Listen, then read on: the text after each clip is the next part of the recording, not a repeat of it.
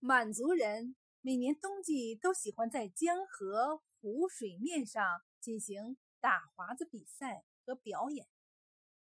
说起这项体育活动的由来，在吉林满族人中流传着一个出奇制胜的战争传说故事。传说阿骨达联合女真各部起兵反辽，一举打下宁江州之后。大辽王就像怀里抱着二十五只老鼠，百爪挠心。他连忙派重兵到了松花江和伊通河的河流处，吉林滨州，想拦住女真兵南下。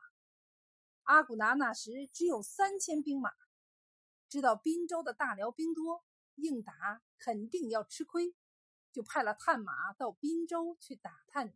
军情不久，探马来报说，滨州的大辽兵日夜巡城，把守得很严。阿骨达只好把女真兵带到松花江边安营扎寨，一边继续派探马去滨州探听虚实，一边琢磨着破敌的良策。转眼到了冬天，大雪飘飘，寒风刺骨，江河都封严了。这时候，探马来报，说滨州的大辽兵不巡城了。原来带兵的大辽元帅以为天这么冷，雪这么厚，江上也不能行船，女真兵来不了。就是来了，大队人马翻山越岭，冒雪而来，累也累死了。到时候大辽兵一出击，管叫他夜叫鬼门关，送死。这样，他们就放松了警惕，待在城里，天天吃喝玩乐。阿骨达一听，喜上眉梢，觉得如能出其不意，攻其不备，就可以以少胜多。可是又一想，这漠西的大雪，冰封的江面，人马走上去，不是陷下去，就是滑倒。要是硬挺着往前走，得遭不少罪。到那里咋还能打仗啊？阿古达左思右想，还是挺犯愁。再说，阿古达带的粮草也不多了，不早日进兵，就得退回去。可是放下了这个奇袭滨州的机会，到了明年开春，大辽王从南面再调来兵马，就更难办了，真是进退两难。一天晚上，月亮已经挂在树梢上，阿古达在军帐外面来回走动。苦思苦想这件事儿，忽然他听到江上有动静，还没等看清是什么东西发出的响声，哧哧哧，随着这响声，十几个女真小阿哥跑到了跟前儿，每个人背着一个袍皮口袋。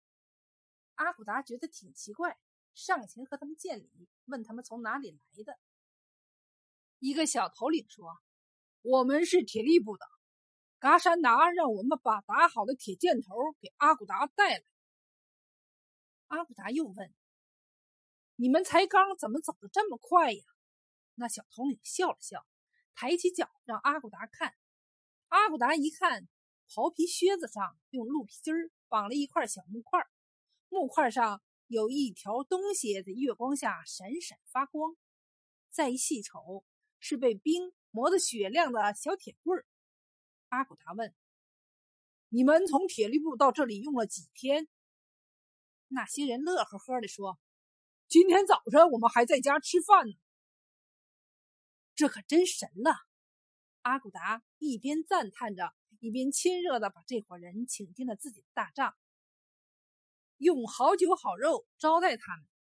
饭后，自个儿拿着这冰华子看了又看，还到江面上试一试，真挺好使。第二天一清早，阿古达送这波铁力部的小阿哥到江面上，让他们赶紧回铁力部，尽快做出三千副这样的冰华子给大营送。为了行走稳当，阿古达让他们再做些安两根铁棍的冰华子。这些人接受了命令，飞也似的划走了。过了几天，铁力部就派人送来了三千副的冰华子。阿古达命令全军饱餐一顿，然后每个人都穿上冰华子，连夜袭击滨州。阿古达冒着风雪，滑在最前面，女真兵个个如虎添翼，飞驰在松花江冰面上。他们每个人披了一个白斗篷，三千人一个挨着一个，就像一条飞腾的白龙，直扑滨州。冬天，太阳出的晚，女真兵到达滨州城的时候，天才蒙蒙亮。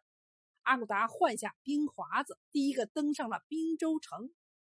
城里的大辽兵做梦也没想到，女真兵能从江面滑冰而来，以为是天兵天将从天而降，自己先乱了营，互相踩死了不少，剩下的跑的跑，降的降，就这样，滨州城被女真兵攻下来了。